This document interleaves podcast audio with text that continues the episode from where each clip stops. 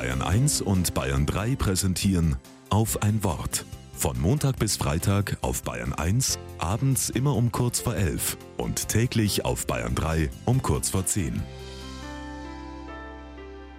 Mit Christoph Breit.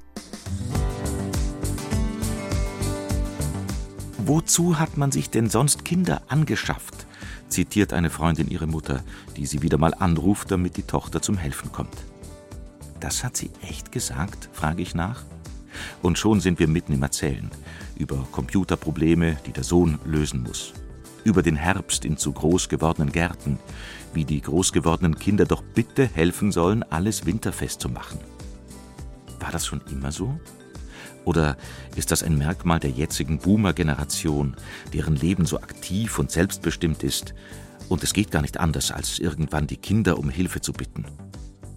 Freunde erzählen mir von fast einer Anspruchshaltung, die ihre Eltern haben. Da klingen die Bitten schon fast wie Forderungen.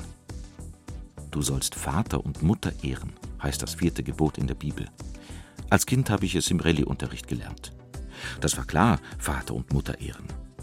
Heute sind meine Eltern alt und wohnen in einer Seniorenresidenz. Und immer wieder pocht bei mir dieses Gebot an die Tür. Du sollst und ich traue mich nicht Nein zu sagen. Es sind doch die Eltern.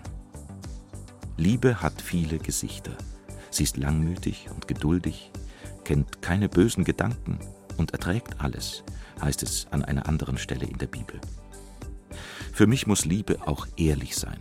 Vater und Mutter ehren kann dann auch mal als liebevolles Nein kommen.